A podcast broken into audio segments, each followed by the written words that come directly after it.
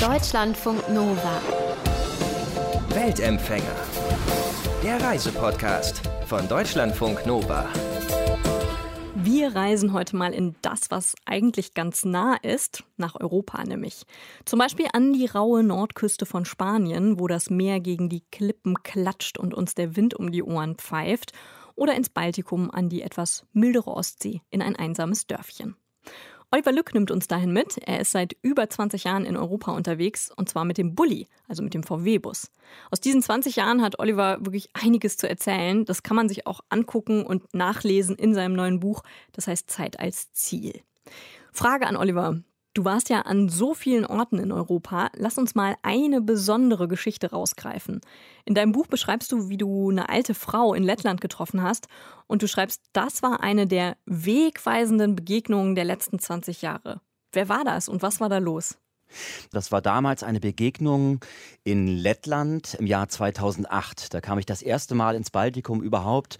Ich wusste gar nichts über dieses Land und bin gerade über die Grenze gefahren von Litauen nach Lettland. Mhm. Und mein Ziel war eigentlich nur einen Schlafplatz zu finden. Ich bin dann links abgebogen auf die erste Schotterpiste, vier Kilometer bis hinter die Dünen gefahren und wollte da schlafen. Das war schon spät am Nachmittag und ich war schon relativ müde und habe mich gefreut. Und dann kam ich allerdings an einen bunt geschmückten Garten, wie ich ihn noch nie gesehen hatte. Er war komplett voll mit, ja eigentlich Müll, muss man sagen. Mhm, war, aber war nicht eklig? Äh, nein, überhaupt nicht. Es war Treibgut, das eine alte Dame aufgesammelt hatte und in ihren Garten geschleppt hatte. Und das war wirklich alles, was man sich vorstellen kann. Natürlich ganz viel Plastik, aber auch äh, Plastikflaschen, Plastikverschlüsse. Dazu muss man sagen, ich glaube, die Ostsee ist die größte Müllkippe, die wir in Europa haben. Da schwimmt tatsächlich alles drin. Mhm. Und diese Frau sammelt alles auf, schleppt es in ihren Garten und macht Kunst daraus. Also sie arrangiert aus diesen Müllfunden ganz tolle Skulpturen und verschönert ihren Hühnerstall. Also man muss da sagen, äh, dass sie wirklich sehr zurückgezogen lebt. Das ist ein fast verlassenes Dorf und da kommen ganz selten Leute vorbei. Und die wussten bestimmt alle schon, sobald dein Bulli da reingefahren ist, wussten die schon so, hier ist einer, da ist, da ist ein Tourist. Auf jeden Fall, natürlich. Werden die Touristen da schnell erkannt, auch heute noch. Aber äh, diese Begegnung war für mich deshalb auch so wegweisend, weil ich natürlich zunächst total überrascht war von diesem Garten, weil sowas hatte ich noch nicht gesehen. Und ich bin ja Journalist, ich bin neugierig und habe dann gleich geklopft an dieser alten, verwitterten Holzkarte. Und eine Frau öffnete mir namens Beruta Kerve. Und dann ging die Geschichte los, weil wir kamen ins Gespräch zuerst mal so mit gebrochenem Deutsch. Äh, sie sprach kein Deutsch, kein Englisch, ich kein Lettisch, kein Russisch.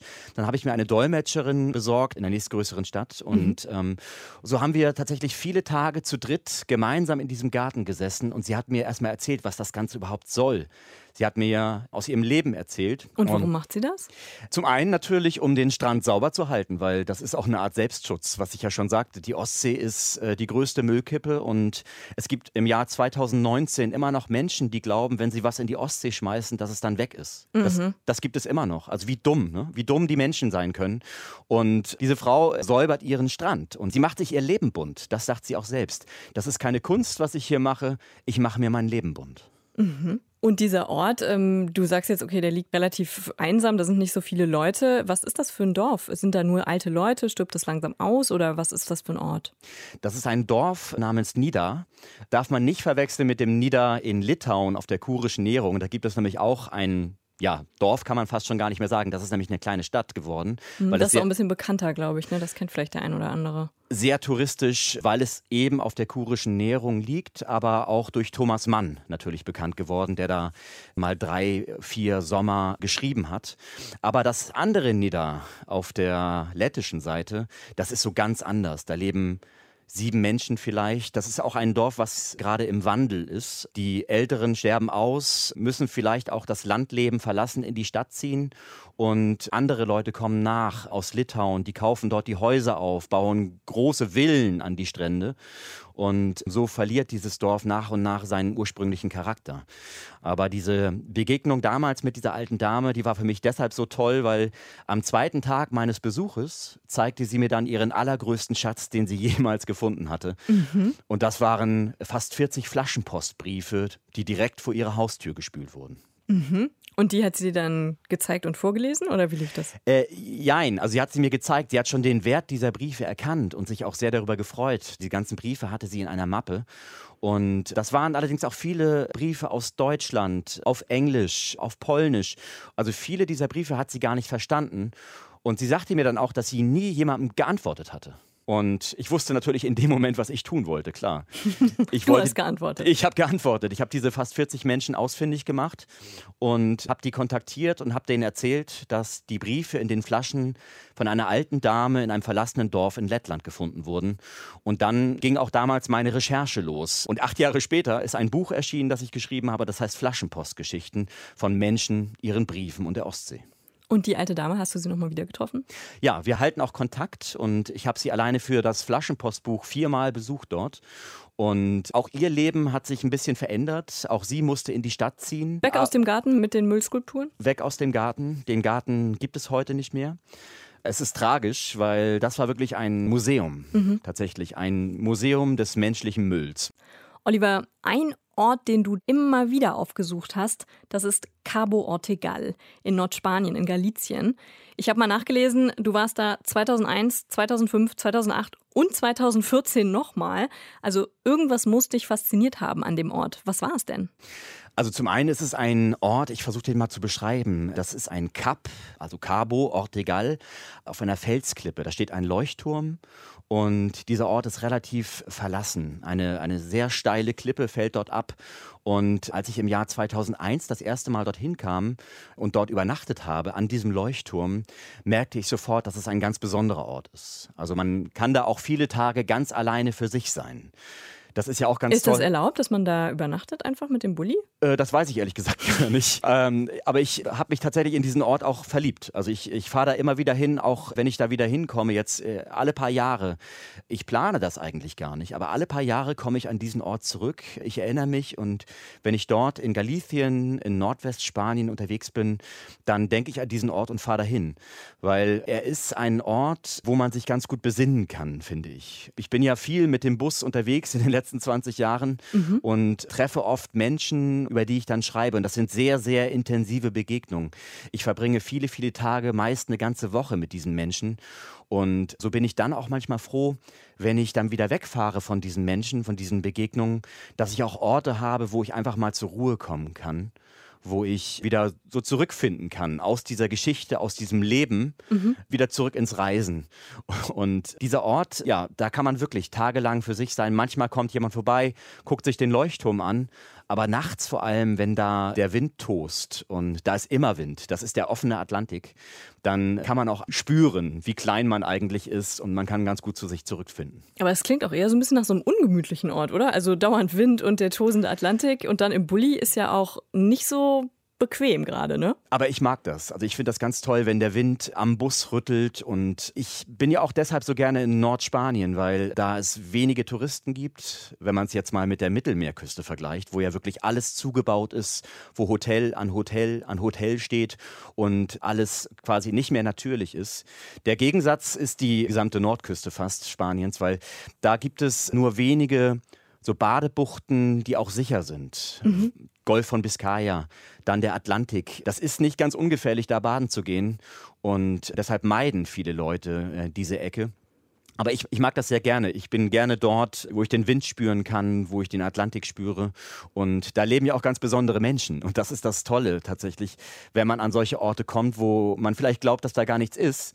Aber dann verbringt man viele Tage an einem Ort und plötzlich kommt jemand zu einem, wie es mir auch schon in Cabo Ortegal passiert ist, ein Fischer, den ich dort kennengelernt habe. Und so entstehen dann auch neue Geschichten. In Galizien hast du ja auch, apropos Fischer, diese Entenmuschelfischer getroffen. Ne? Das passt total zu diesem Thema so Naturgewalt und auch gefährlich. Kannst du mal beschreiben, was die machen? Ja, die Entenmuschelfischer, die Perceberos heißt das auf Spanisch, die haben einen sehr gefährlichen Beruf, muss man sagen. Also das sind Fischer, die auch mit ihren Booten rausfahren, aber zwei, dreimal im Monat gehen sie auch auf Fang oder sie suchen einen ganz bestimmten Krebs.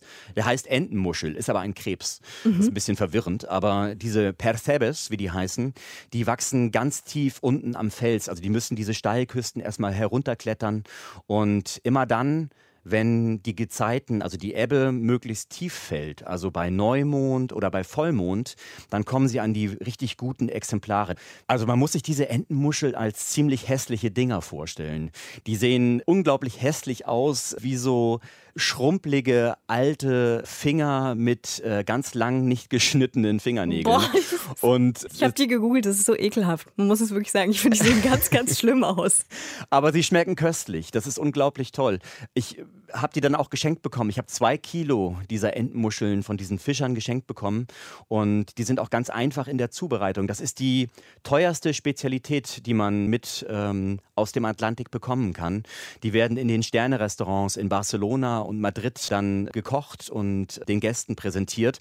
Aber diese Entenmuscheln tatsächlich auch zu finden und dann vom Fels zu kratzen, das ist sehr, sehr gefährlich. Also es, die Wellen schlagen pausenlos auf die Küste ein und die Fischer und Fischerinnen, die darunter kraxeln und diese Entenmuscheln vom Fels kratzen, die müssen aufpassen, dass die Wellen sie nicht holen. Und es kommt leider immer wieder vor, dass Fischer nicht achtsam sind und auch sterben, ertrinken. Die Küstenstraße von Larne nach Waterfoot an der nordirischen Nordwestküste, die gehört zu den spektakulärsten der Welt. 35 Kilometer geht es Kurve um Kurve und Brücke für Brücke unmittelbar am Meer entlang. An klaren Tagen kann man bis nach Schottland gucken. Das ist einer der Orte, die Oliver Lück in Zeit als Ziel beschreibt. Äh, seit 20 Jahren fährt er im Bulli durch Europa und besucht genau solche Orte. Oliver, findest du also, Europa kann wirklich mithalten mit Asien, mit Amerika, mit Afrika so als Reiseziel? Also ich bin ja früher nach dem Abi, das war 93, erstmal weit weggeflogen. Da musste ich erstmal nach Indien, nach Angola, Namibia, Costa Rica, Panama, Indonesien, Malaysia, irgendwie erstmal die ganze Welt sehen. Und weil ja nur da weit, weit weg das Abenteuer warten konnte und nicht bei mir zu Hause in Schleswig-Holstein, das ist ja völlig klar. So die Backpacker-Ziele halt. Ja, genau. Mit Rucksack in die Hostels und so unterwegs. Das große Abenteuer halt. Ne? Und als ich dann 96 war, das wiederkam, damals war ich Student, Sportstudent in Kiel merkte ich dann, ja, jetzt hast du die Welt schon so ein bisschen gesehen, aber eigentlich kennst du Europa gar nicht. Das ist doch seltsam. Und so habe ich mir damals meinen ersten VW-Bus gekauft, 96. Das war ein alter Bulli, Baujahr 73. Ein Freund hatte mir noch zwei Posthörner auf die Türen gemalt und auf die eine Seite Pest und auf die andere Rost geschrieben. Und das war auch das Motto dieser Reise, weil ich, ich musste den ADAC, glaube ich, in vier Monaten, glaube ich, 14 Mal rufen oder so. Die kennen dich jetzt namentlich. Die kennen mich sehr gut und ich bin seit über 20 Jahren Mitglied da. Das finden die, glaube ich, nicht so gut. Aber diese erste Reise hat vor allem ganz viel mit mir gemacht, weil ich Europa das erste Mal so richtig auf eigene Faust entdecken konnte. Schon nach wenigen Tagen in diesem rostigen Bus hatte ich verstanden, dass Europa ja tatsächlich so bunt ist, wie eine Europakarte bunt ist, muss man sagen. Und dass es ja so viele Länder auf so wenig Platz gibt, das gibt es sonst nirgendwo auf der Welt. Das ist einzigartig, das ist ein ganz großer Schatz, den wir hier haben. Und das wird mir auch nicht langweilig, ganz im Gegenteil. Das wird eigentlich von Jahr zu Jahr immer spannender, weil auch Europa sich natürlich verändert aber ich ähm, auch viele Ecken Europas noch überhaupt nicht kenne. Also ich komme immer wieder an Ecken, die ich das erste Mal besuche. Und Europa ist tatsächlich ein Reiseziel für die nächsten zwei, drei Leben wahrscheinlich. Könntest du dir dann auch mal vorstellen, einfach mit dem Zug wohin zu fahren? Es gibt ja auch Reiseziele, die man bequem mit der Bahn erreichen könnte. Müsstest du nicht mit dem Auto fahren? Ja, natürlich. Das mache ich natürlich auch innerhalb Deutschlands ganz viel. Wenn ich auf Lesereise bin, da nehme ich meistens den Zug, muss ich sagen, weil das wird dann im Bus auch anstrengend und vor allem auf den deutschen Autobahnen, die ja tatsächlich auch immer gefährlicher werden, muss man sagen. Immer mehr Autos, immer mehr Leute, die glauben, keine Zeit zu haben. Da bin ich mit meinem alten rostigen Bus, wobei rostig ist er gar nicht, aber ein Verkehrshindernis tatsächlich und das wird schon gefährlich. Aber ich, ich mache jetzt eine Zugreise, habe ich geplant für den Februar. Da werde ich weit in den Norden Europas fahren, nach Inari, einem kleinen Dorf ähm, am Inarisee in Finnland. Und da möchte ich mit einem Freund hinfahren, tatsächlich diese Zugreise zum Ziel machen. Und wir sind, glaube ich, auch sieben Tage unterwegs. Also ja, das dauert bis da hoch. Genau. Unterwegs halten wir dann noch an in Jokkmokk, einem schwedischen kleinen Städtchen, direkt am Polarkreis gelegen. Da gibt es einen der alten Sami-Märkte, der ist Jahrhunderte alt, den wollen wir uns angucken. Und also die Samen, dieses indigene Volk ne? in, in Finnland und in Schweden, oder? Ja, ganz genau. Eines der Urvölker oder eines der letzten Urvölker, die wir in Europa noch haben. Und das wird so eine Reise mal ohne Bus und wo ich mich auch sehr drauf freue, weil ich habe nie Interrail gemacht. Das wollte ich eigentlich auch immer machen, aber dann kam ja der Bus und so hatte ich meinen mein Interrail mit dem Bus, wenn man so will. Hast du denn eine Empfehlung, wenn jetzt jemand alleine losziehen will mit dem Bulli und Europa entdecken will? Hast du eine Empfehlung, wo man hinfahren kann? Das ist schwierig zu sagen, weil. Klar, äh, Europa, es ist natürlich alles und es gibt so es, viel. Es, es, ist immer schwierig, weil jeder empfindet das hier schön und dort schön oder dort interessant und dann da. Also äh, ich kann da jetzt keine hundertprozentige Empfehlung aussprechen, ich kann da nur von mir sprechen. Aber ich habe tatsächlich ein Land für mich entdeckt, oder genau gesagt zwei Länder in den letzten zehn Jahren. Das ist Estland und Lettland. Mhm. Da bin ich für mein Buch Flaschenpostgeschichten äh, diverse Male gewesen in den letzten acht Jahren. Und das sind Länder, die tatsächlich noch eine große Natürlichkeit haben, eine große Wildheit. Da äh, Estland als Beispiel, äh, ich glaube, die Hälfte des Landes äh, ist bewaldet. Fast 40 Prozent stehen unter Naturschutz. Und das ist ja ein sehr kleines Land, aber dennoch hat es eine ewig lange Küstenlinie, viele hunderte, vielleicht sogar tausende Inseln. Keiner weiß genau, wie viele es sind. Und die meisten sind unbewohnt und da kann man tatsächlich auch Plätze finden, wo man mehr Elche als Menschen treffen kann. Estland also. Habe ich jetzt schon öfter gehört, muss man sich vielleicht mal auf die Liste der Wunschreiseländer schreiben. Der Tipp, der kam von Oliver Lück, dem Mann, der mit dem Bulli Europa erkundet. Noch viel mehr Infos zu Oliver gibt es auch auf seiner Homepage, die heißt zeitalsziel.de. Deutschlandfunk Nova. Weltempfänger.